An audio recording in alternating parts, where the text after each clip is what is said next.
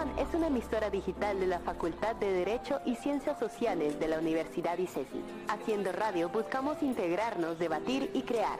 Bienvenidas y bienvenidos a nuestra emisión de hoy.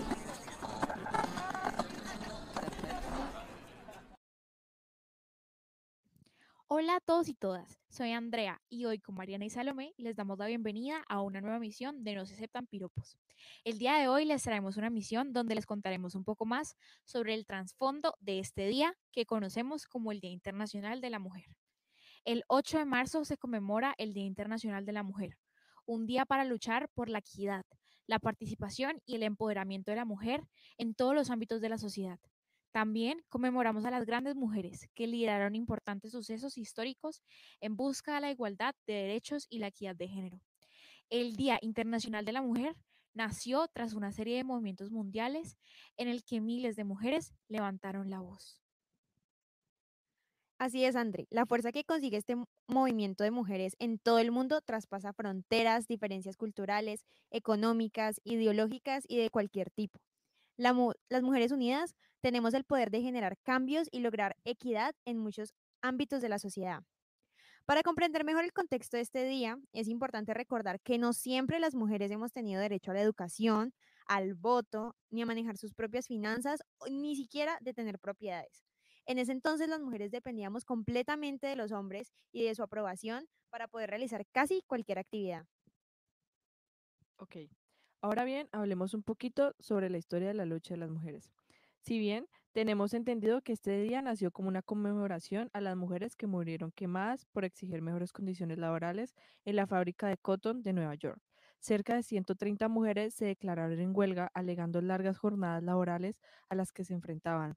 Ellas demandaban un salario igualitario. Este hecho pasó el 8 de marzo de 1908.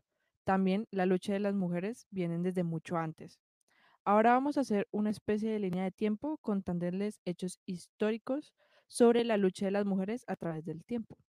Primero, en, 1791, la de Gouges, discúlpeme la pronunciación, escribió la Declaración de los Derechos de la Mujer y la Ciudadanía como contrapartida a los derechos del hombre y el ciudadano, creados tras la Revolución Francesa. A partir de este documento se comenzó a generar literatura de carácter liberal a favor de las mujeres. También, a mediados del siglo XIX, en medio de un mundo turbulento e industrializado, cada vez más mujeres comenzaron a alzar la voz contra los abusos a los que eran sometidos cotidianamente. En 1848, un pequeño pueblo cercano a Nueva York, dos de las pioneras del feminismo, Elizabeth Candy Stanton y Crecia Mott convocaron a cientos de personas a la primera Convención Nacional por los Derechos de las Mujeres, una reunión que concluyó en una declaración que se convertiría en el primer documento oficial en favor del feminismo en los Estados Unidos. Después, el 1 de enero de 1863, Abraham Lincoln decretó el fin de la esclavitud y la igualdad de, derechos y privilegios para todos pero aún con el carácter oficial de este mandato, las condiciones precarias y abusivas seguían existiendo, lo que dio paso a numerosas manifestaciones. Más tarde en Inglaterra aparecieron las suffragettes, mujeres activistas por los derechos civiles. El suceso más trascendental del movimiento internacional en pro de la mujer, como ya lo mencionó Salo, fue cuando en la fábrica Cotton, ubicada en Nueva York, se declaró una huelga que exigía la reducción de la jornada laboral a 10 horas, un salario igualitario al que percibían los hombres que hacían las mismas actividades y la mejora de condiciones de trabajo, cosas normales hoy en día. Lamentablemente, durante la huelga, el 8 de marzo de 1908, se desató un incendio en el que murieron alrededor de 130 mujeres, la mayoría jóvenes inmigrantes entre 14 y 25 años. Listo. A casi un año después del incendio, el 28 de febrero de 1909, Nueva York conmemoró por primera vez el Día Nacional de la Mujer e históricamente más de 15.000 mujeres salieron a las calles a, marchar exigiendo mejores condiciones laborales, sociales y civiles. En 1910, durante la Segunda Conferencia Internacional de Mujeres Socialistas en Copenhague, se proclamó el 8 de marzo como el Día Internacional de la Mujer Trabajadora y años después de la Segunda Guerra Mundial, una gran cantidad de países de todo el mundo se unieron a estas fechas. No fue sino hasta 1975 que las Naciones Unidas declararon el 8 de marzo como el Día Internacional de la Mujer. Ahora bien, sobre las sufragistas y el derecho al voto, un tema muy importante. A principios del siglo XX, en Inglaterra aparecieron las suffragettes, sufragistas en español, un grupo de mujeres activistas por los derechos civiles. Gracias a sus luchas constantes, en 1918 se, se instituyó el voto para mujeres mayores de 30 años en Inglaterra. Y en 1928 la edad para votar se reguló a la de los hombres. En Estados Unidos, en 1920 se otorgó el derecho al voto en todos los estados del país. Por otra parte, el primer país en América Latina en aprobar el sufragio femenino fue Uruguay.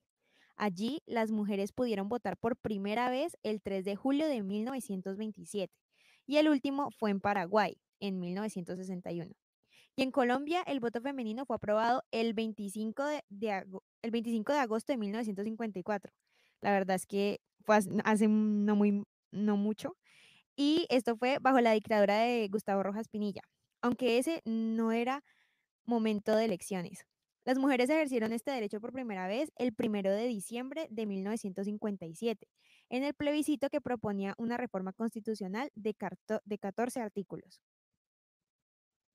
Ok, si nos vamos al, un poquito a la actualidad, eh, si no somos ajenos a la realidad, podemos observar que hoy en día el maltrato, la violencia y la injusticia a las mujeres siguen existiendo en todo el mundo. Para erradicarlo es necesario innovar en las luchas sociales que nos exigen unión y solidaridad entre mujeres. Sigamos defendiendo nuestra voz y recordemos hoy siempre que todas las mujeres del mundo, sin importar su origen étnico, nivel socioeconómico, contexto demográfico, orientación sexual, profesión o religión, somos iguales, igual de importantes. Ahora. Bueno, me gustaría eh, que pensáramos un poquito en el color morado. El morado, volviendo un poco al contexto, es el color que nos representa, eh, representa el movimiento femenino. Pero bueno, ¿de dónde viene el color morado? El morado fue el color que usaron las sufragistas británicas, movimiento que luchó por conseguir el voto femenino. Además, se dice que simbólicamente el morado es la unión del azul y el rosa, colores que tradicionalmente asociamos a lo masculino y a lo femenino así que simbolizaría la unión, e igualdad de ambos, de, ambos, de ambos sexos, cosa que la verdad yo no sabía y creo que acá ninguna de mis compañeras tampoco. Entonces me parece algo supremamente innovador y la verdad algo que me parece que queríamos saber. Bueno, entonces eh, ahora eh, quisiera compartirles por qué debemos tener en cuenta y por qué debemos reflexionar sobre por qué este día se conmemora y no se celebra. Bueno, la verdad es que no tendría de malo celebrarlo. Sin embargo, el origen de este día no es para celebrar a las mujeres por el simple hecho de serlo, sino más bien es conmemorar la lucha de las mujeres para ser tratadas de igual forma a, a la forma en que son tratadas los hombres. Por ejemplo, la mejor forma de conmemorar este día es apoyarnos y no permitir ningún tipo de discriminación. Eh, sin embargo, también em, de acuerdo a algunos colectivos feministas y de acuerdo, em, y yo también estoy de acuerdo con esto, y es que felicitar a las mujeres el 8 de marzo es solamente lo único que hace es recrear estereotipos y alimenta al machismo, acciones que se suponen que suponen una superioridad masculina. Y la verdad es una acción demasiado cliché. Entonces, el Día Internacional de la Mujer no es una festividad, sino más bien una fecha de reflexión, ya que a través del tiempo eh, hemos visto cómo hemos podido llegar a conseguir mejores oportunidades y a participar en distintos ámbitos eh, de la vida política eh, y demás actividades. Entonces, necesitamos que nuestra voz sea escuchada y espero que con esta reflexión eh, en verdad hayamos pensado en que es algo que se debe conmemorar y no celebrar. Yo quiero tomar en cuenta sobre, entre comillas, la celebración del Día de la Mujer. Quiero que eh, eh, debemos, o sea, debemos entender sobre las brechas generacionales. Es decir, si tu abuelo o abuelita te felicitan, eh, no es, no se debe de rechazar de una manera contundente o darles un discurso o tomarlo como una ofensa, debido a que ellos no lo ven de la misma manera. Podemos poner como ejemplo cuando tu familia te da la bendición siendo tú no creyente. No quieren hacerlo a mal. Es su manera de mostrar amor y aprecio. Sí, o sea, nosotros tampoco queremos venir a satanizar de alguna manera el hecho de que te celebren, de que te feliciten el Día de la Mujer, pero pues la verdad es que si podemos cambiar esas tendencias, o sea, digamos que nuestros abuelitos o ya gente mayor que ya lleva eso arraigado no lo haga, pero si nosotros podemos, ya las personas jóvenes podemos eh, cambiar esas tendencias y entender un poco más del trasfondo de los de las problemáticas y de la lucha que que estamos hablando aquí, pues sí se puede hacer, o sea, realmente es simplemente respetar lo que las mujeres estamos intentando expresar mm, en este día y por eso salimos a marchar porque es un momento de conmemoración y no y no de festividad. Entonces, sí, si nosotros los jóvenes podemos cambiar esas tendencias, pues es lo que estamos intentando decir y no intentamos satanizar la celebración. Pero algo que sí quisiera añadir, y ya mis compañeras me dirán cuáles son sus opiniones, es este, esta tendencia que tienen los hombres de decir, ay, ¿cómo así que el Día de la Mujer y el Día del Hombre? Porque a mí no me felicitan, porque a mí no me dan regalos. Porque, o sea, la verdad, a mí en lo personal me ofende y me molesta muchísimo cuando los hombres dicen eso, y no son todos los hombres efectivamente, pero hay ciertos personajes que siempre aparecen y yo creo que todas tenemos, en algún momento nos ha pasado esto y pues la verdad me molesta porque, bueno, como ya lo decíamos, en 1975 se acepta el Día de la Mujer, ¿verdad? Por la ONU. Y en 1992, un profesor de la Universidad de Missouri en Estados Unidos decide que también tiene que haber un Día del Hombre.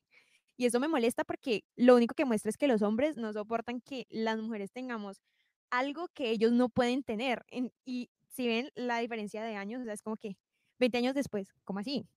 ¿Cómo así que no hay Día del Hombre? Tiene que haber Día del Hombre porque hay Día de la Mujer y, día no, y no Día del Hombre. O sea, me molesta demasiado. Eh, además de que no se puede tomar de la misma manera porque, como dijimos, no es una celebración, entonces no es como que nosotras nos estén celebrando por ser mujeres, pues que es lo ideal, ¿no? Porque por eso se celebra esta fecha. Eh, entonces, como que ellos dicen, no, es que nosotros también nos celebren, que nos den regalos. No, porque es que no, o sea, tienen que entender el contexto del año, en el, de- del día del 8M, y no que, ay, no, es que nosotros no nos, no nos dan regalos, no nos felicitan. No, por favor. Y si usted es hombre, no haga eso.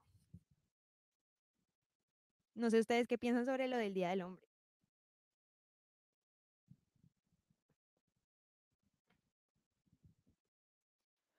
Ok, eh, puedo, pues, digamos, opinar que para este día, pues, aquellos, aquellos que, pues, aquellos hombres que dicen que dónde están sus regalos y esas, y esas vueltas, pues nosotras digamos, conmemorando este día, no es que queramos un regalo, ¿no?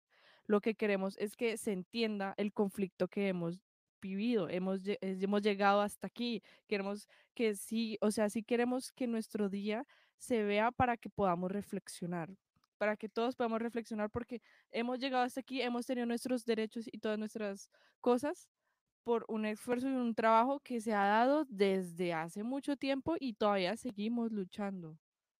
Entonces, es, es, es- yo creo que esto es como lo que a mí en, en ese aspecto me, me llega a reflexionar y pues le diría a aquellas personitas que se sienten, digamos, heridas por no tener su vida, sabiendo que tampoco es que sintamos un orgullo del tener que celebrar, sino que sentimos orgullo al conmemorar, conmemorar, perdón, eh, por, pues, por, por todo lo que hemos pasado y lo que seguimos pasando y posible va a pasar porque pues vemos que todavía hay, hay- todavía hay como grandes, mm, mm, no sé, mm, grandes desacuerdos.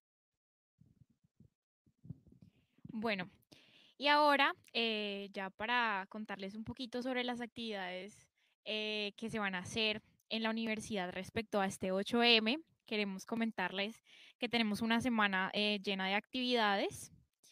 Entonces les vamos a comentar un poquito sobre lo que se ha venido haciendo en la semana Em, el lunes se realizaron varias actividades.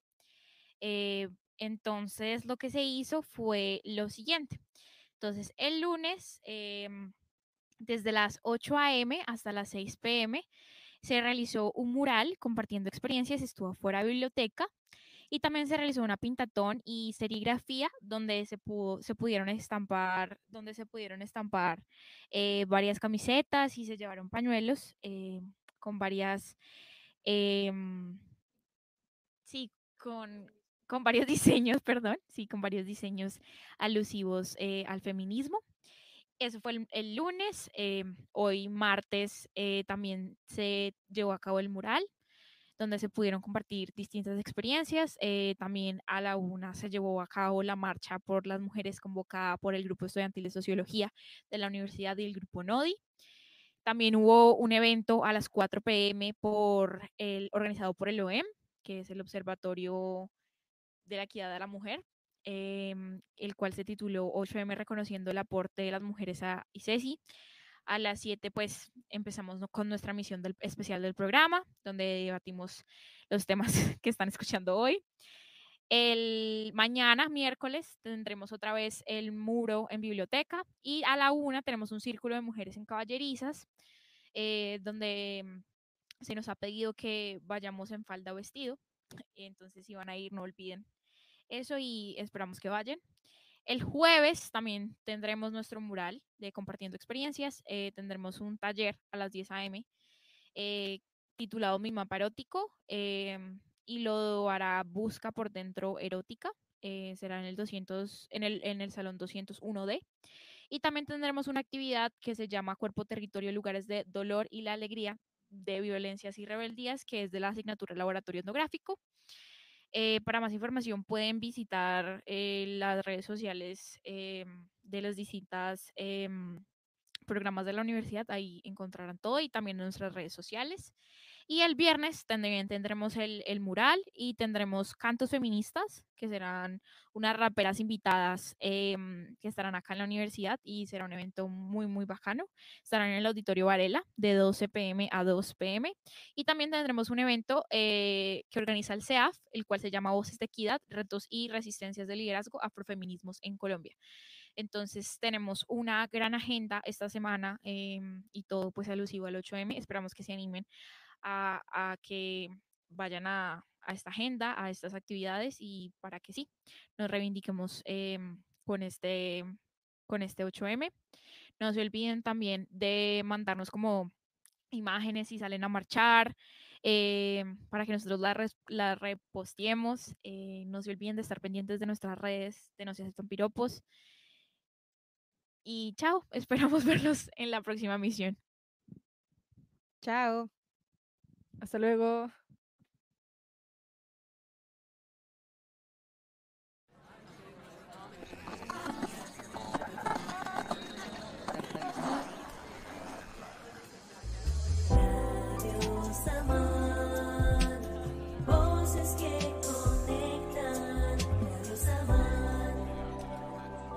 Samán es una plataforma radial de la Facultad de Derecho y Ciencias Sociales de la Universidad ICESI. Sigue nuestras transmisiones de lunes a viernes por YouTube en www.youtube.com slash c slash Radio Samán o encuéntranos solo como Radio Samán. Para más detalles de la programación y la plataforma, estamos por Instagram en arroba radio rayalpiso samán. Bienvenidas y bienvenidos a nuestra emisión de hoy.